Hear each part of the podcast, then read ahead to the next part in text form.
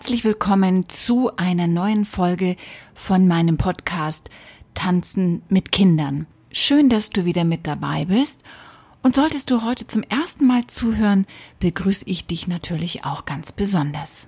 In dieser Folge erzähle ich einfach mal von meiner Arbeit. Und das Thema ist ein Hoch auf die Methodenvielfalt im Unterricht. Und ich beziehe mich hier auf den Unterricht der drei bis sechsjährigen, denn das ist die Altersgruppe, wo die Grundlagen gelegt werden für alle Bewegungs- und Tanztechniken, die dann später einmal auf die Kinder zukommen könnten. Ich wünsche dir jetzt viel Spaß beim Anhören dieser Folge.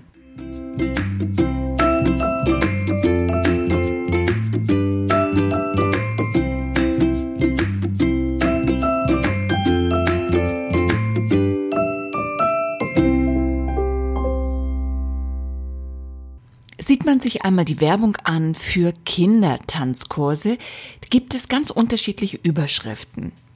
Kreativer Kindertanz, Kindertanz, Ballettvorstufe, musikalische Früherziehung, freier Tanz mit kleinen Kindern.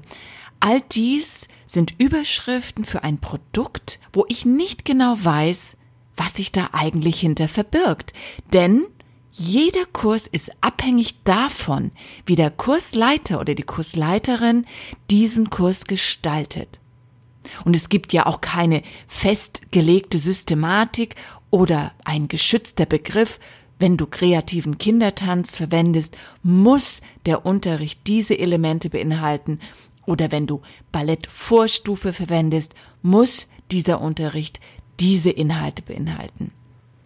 Die Gestaltung ist also komplett frei und ich denke, der gemeinsame Nenner von allen Überschriften sozusagen geht dahin, ja, dass man mit Kindern sich zusammen bewegen möchte, tanzen möchte.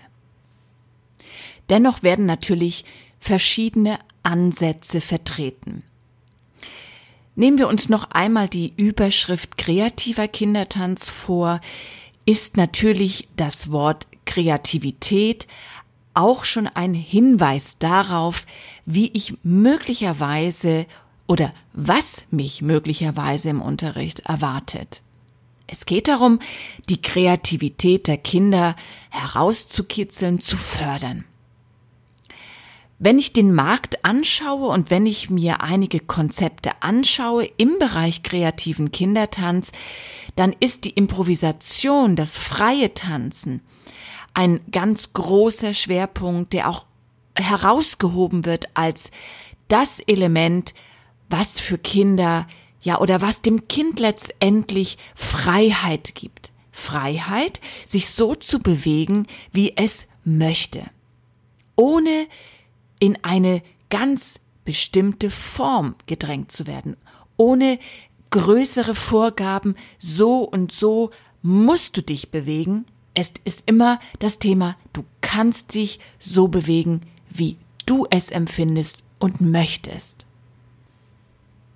Es ist ein tolles Element für den Unterricht, denn es nimmt dem Kind die Angst, etwas falsch zu machen.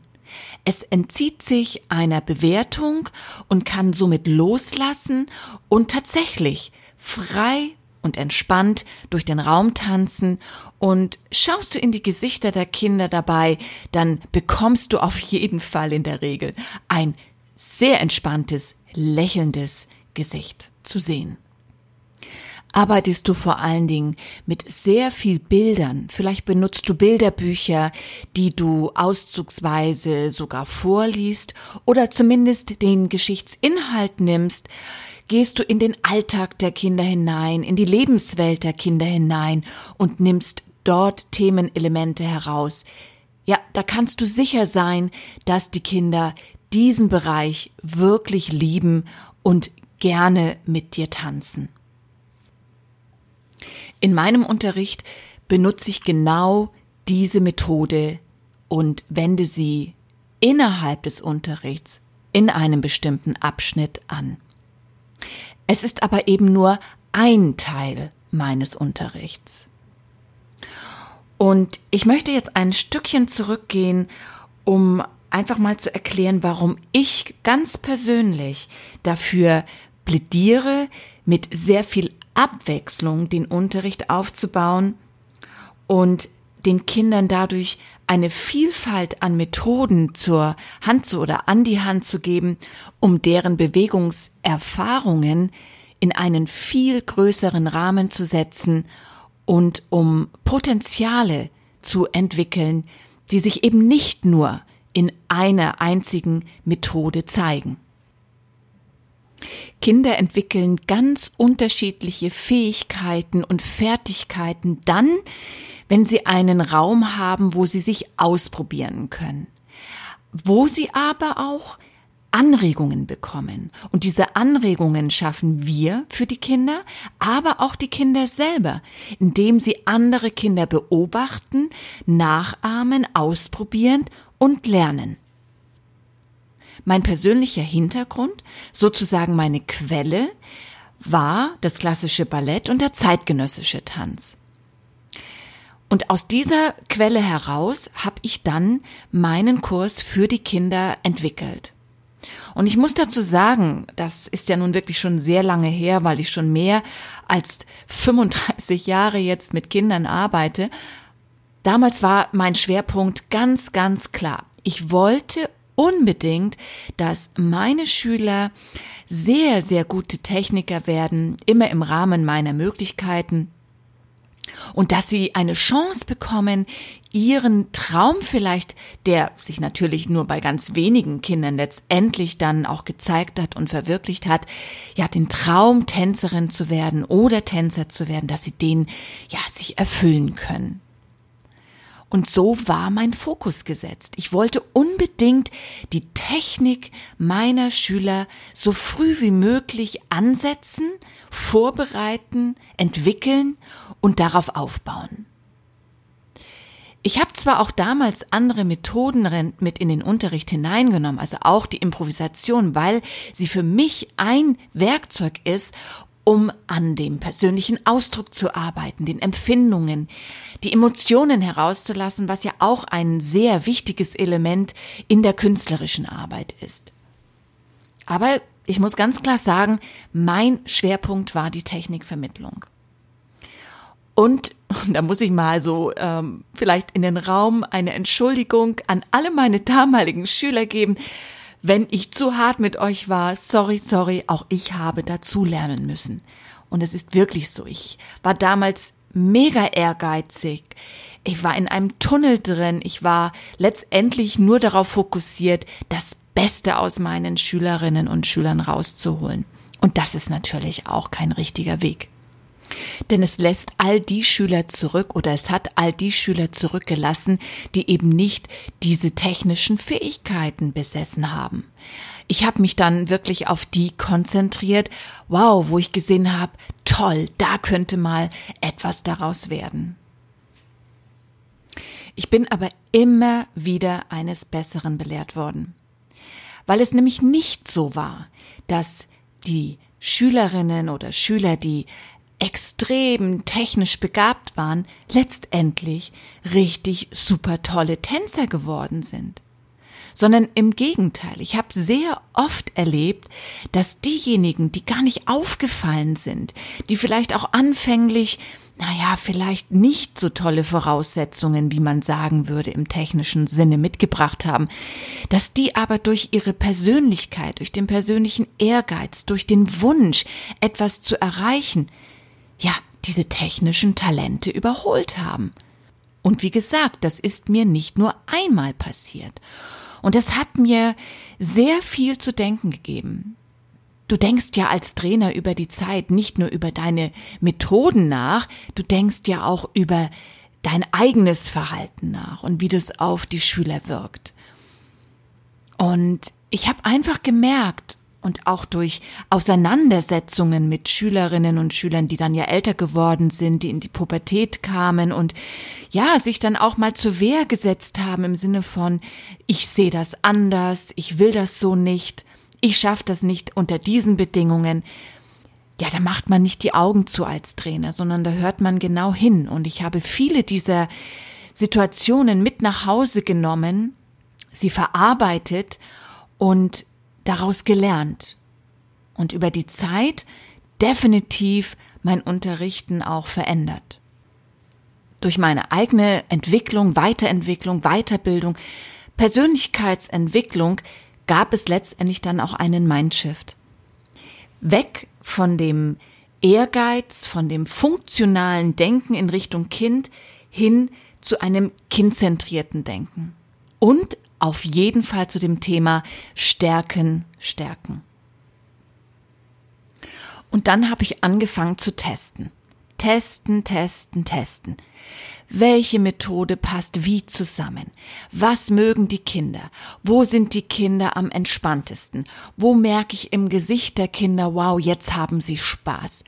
Ich weiß nicht, wie viele Wochen und Monate ich Übungen auseinandergepflückt wieder zusammengesetzt habe und dann auch in der Reihenfolge, was zuerst, was danach, was am Anfang, was am Schluss. Also ein permanentes Puzzlespielchen, um das richtige Puzzle am Ende zusammenzusetzen. Und letztendlich muss man bis heute sagen, ist es immer noch ein Ausprobieren. Denn Kinder verändern sich, es sind unterschiedliche Stile, Menschenbilder, Erziehungswege in Gang. Das ist ja alles ein Prozess. Und du kannst nicht etwas, was vor 30 Jahren vielleicht en vogue war, auf heute übertragen. Es geht einfach nicht. Also musst du, wenn du aktuell guten Unterricht leiten möchtest, dich auch mit der Zeit verändern, also mitgehen mit der Zeit. Und ich kann auf jeden Fall sagen, so unterschiedlich wie die Methoden sind, so unterschiedlich sind auch die Reaktionen der Kinder auf die einzelnen Methoden. Und es ist nicht so, dass die Kinder nur entspannt aussehen, wenn sie improvisieren. Du bekommst nicht nur ein Lächeln von den Kindern, wenn sie das tanzen, was sie wollen. Das kann auch mal zu viel sein. Wie gesagt, ich teste ja und habe auch getestet, mal eine komplette Stunde nur Improvisationsgeschichten mit den Kindern zu machen. Die waren ungefähr nach der Hälfte der Zeit satt. Die, die wollten einfach nicht mehr. Nicht, dass ich das aktiv gesehen habe, indem sie sich hingesetzt haben, keine Lust mehr hatten und sonstiges. Aber gerade mit den kleinen Kindern musst du extrem gut die Gesichter lesen, beobachten, Stimmungen wahrnehmen. Und man merkt dann irgendwann, jetzt reicht's. Und genauso ist das mit den technischen Einheiten. Wenn ich die Kinder über die Seile springen lasse, weil ich vielleicht irgendwann mal im technischen Sinne ein Grand Jeté, gehen wir mal ins Ballett, sehen möchte, und sage, versuch mal das vordere Bein so lang zu ziehen, wie du kannst, wenn du über diese Seile, über diesen Wassergraben oder was auch immer für ein Bild man ihnen mitgibt, springst, und dann tun sie das, und dann bekommen sie das Lob. Wow, das war aber ein richtig toller Sprung. Ja, dann hören sie nicht auf mit dem Sprung, gucken dich an, ganz entgeistert und gehen wieder zurück in die Ecke, sondern sie strahlen. Vielleicht war der Sprung aber gar nicht wirklich 100% technisch gesehen perfekt. Es war der Weg dahin. Würde ich jetzt aber diese Übung wiederholen, bis ich als Trainer der Meinung bin, so jetzt habe ich den perfekten Sprung gesehen, ja, bis dahin haben die Kinder logischerweise alle die Lust verloren. Und das ist eben die Herausforderung an dich als Trainer oder Trainerin. Du musst den Unterricht so gestalten, dass er in eine Balance kommt, dass die Kinder gefordert werden, dass sie eine Herausforderung bekommen, dass sie aber eben nicht überfordert werden, dass du also nicht über den Zenit hinausgehst und somit letztendlich die Motivation der Kinder wieder verloren geht. Und wenn du diese Balance gefunden hast, dann kannst du mit einer Methodenvielfalt ihnen einen riesigen Raum öffnen. Und in meinem Sinne, so wie ich den Unterricht mit Kindern angehe, ist das dann auch wirklich improvisieren, technische Schritte vorbereiten, an der Koordination durch Bewegungsabfolgen arbeiten, durch ganze Gruppentänze, die ich choreografiere und gestalte, durch kleine Mini-Stretching-Einheiten, um ein Gefühl für den Muskel zu bekommen, anhand von Partnerübungen oder dem Arbeiten mit Requisiten. Ich plädiere wirklich genau dafür. Gebt den Kindern so viel Input aus unterschiedlichsten Richtungen und so findet sich sehr, sehr wahrscheinlich jedes Kind in einem ganz bestimmten Abschnitt des Unterrichts absolut aufgehoben und wohl und spürt genau da seine Stärke. In diesem Sinne bedanke ich mich ganz recht herzlich bei dir, dass du mir zugehört hast. Und wenn du auch weiterhin von mir hören möchtest, ja, dann komm doch einfach mal vorbei. Bei Instagram findest du mich unter silke-damerau oder du kommst auf meine Website www.silkedamerau.de, Silke mit Y. Und dort kannst du dich für meinen Newsletter eintragen. Du bekommst auch einen kostenlosen Fahrplan für den Start in deinen Unterricht oder für Inspirationen für deinen Unterricht. Und in meiner Community, da bekommst du dann als erstes alle Infos und teilweise auch sehr spezielle Infos, die nur meine Community bekommt, über den Bereich Tanzen mit Kindern. Ganz aktuell entwickle ich im Moment gerade Vorlagen für den Unterricht. Ich bin mitten in der Produktentwicklung und habe auch einigen aus meiner Community, ganz lieben Kolleginnen und Kollegen, diese Vorlagen zur Verfügung gestellt zum Testen, habe auch schon richtig gutes, konstruktives Feedback zurückbekommen. Und ich möchte mich an dieser Stelle auch nochmal ganz, ganz recht herzlich dafür bedanken, dass ihr das so mit mir macht, denn dadurch kann ich mich absolut weiterentwickeln, kann genau mich darauf fokussieren, was wirklich benötigt wird für euren Unterricht und dementsprechend meine Erfahrung dann zusammenpacken und ein tolles, hoffentlich tolles Produkt entwickeln. Wie gesagt, schau vorbei und natürlich, und das sind, glaube ich, alle Podcaster meiner Meinung, freuen wir uns über eine Bewertung bei iTunes, denn ja, letztendlich leben wir genau davon, dass wir auch nach außen sichtbar werden, dass wir für unsere Arbeit, wenn sie denn gefällt, auch ja eine tolle Bewertung bekommen, um noch sichtbarer zu werden. Alle Infos findest du dafür in den Shownotes. Jetzt aber ist genug geredet und ich freue mich auf eine weitere Podcast-Folge und auf unterschiedlichen Input von unterschiedlichen Tanz- und Bewegungsbegeisterten Menschen. Ich sage bis bald, deine Silke.